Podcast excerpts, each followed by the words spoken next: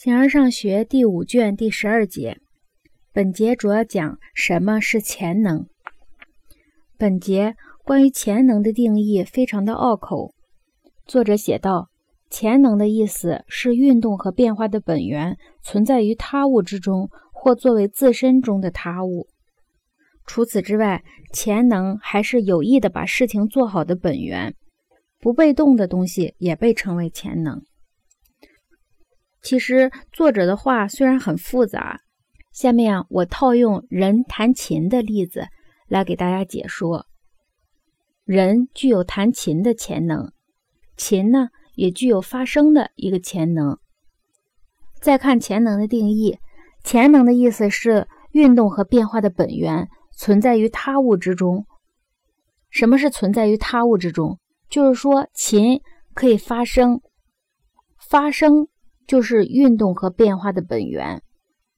琴想要发声，就必须有人去弹它，它自己不能发声。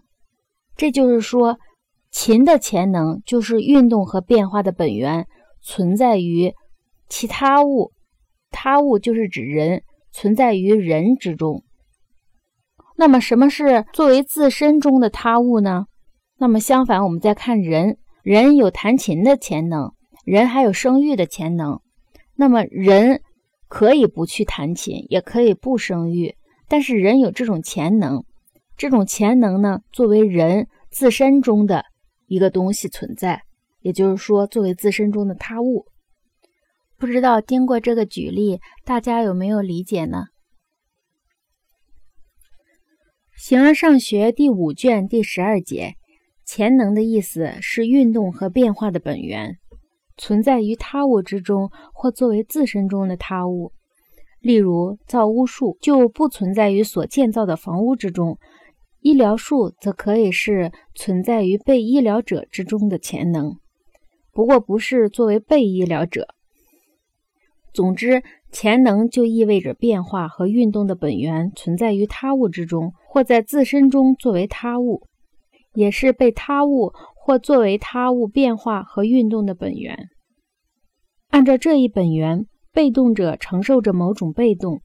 有时我们把任何这种承受称为能够被动，有时并不指所有的承受，而仅指变好。此外，潜能还是有意把事情做好的本源。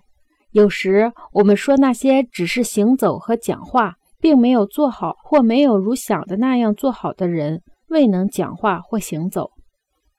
对于被动也是一样。此外，那些不变化、不易变化、一般意义上不被动的东西，也被称为潜能。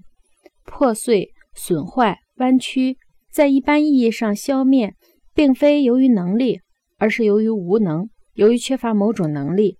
这类事物中的不被动者。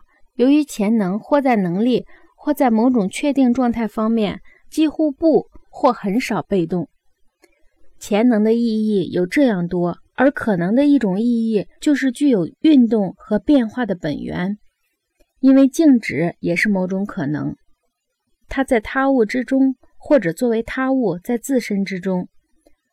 另一种意义是，另外的东西可以对它具有这样一种潜能。再一种意义是具有改变某种东西的潜能，或朝向坏，或朝向好。因为消失似乎就是能够消灭，如果它不能够，也就没有消灭了。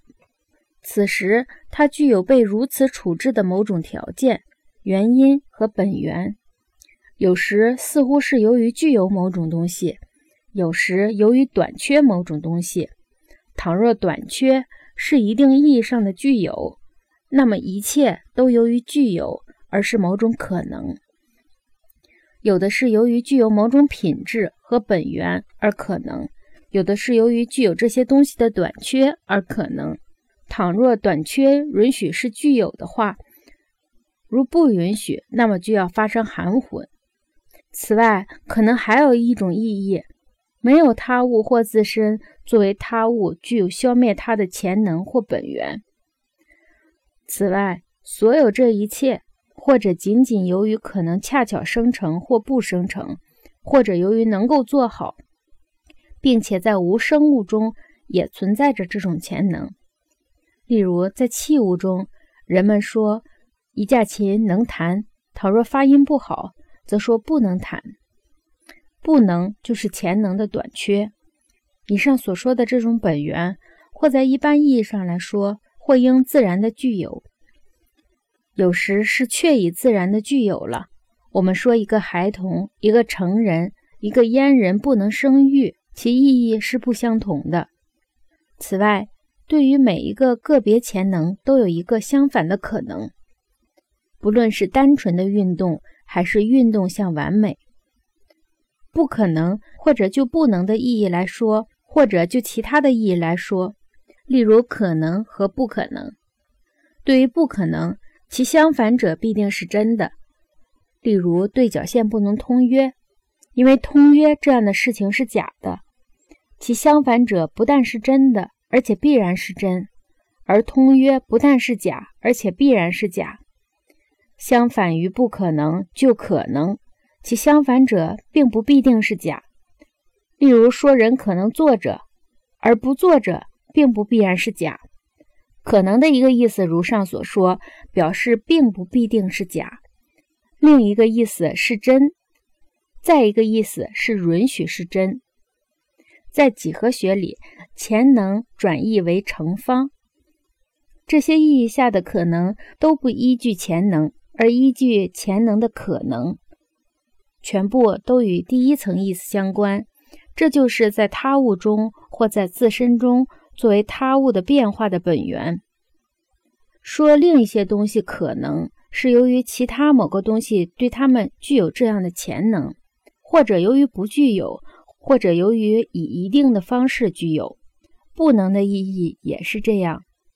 最原始的意义上，潜能的主要规定是在他物中。或作为自身中的他物的变化的本源。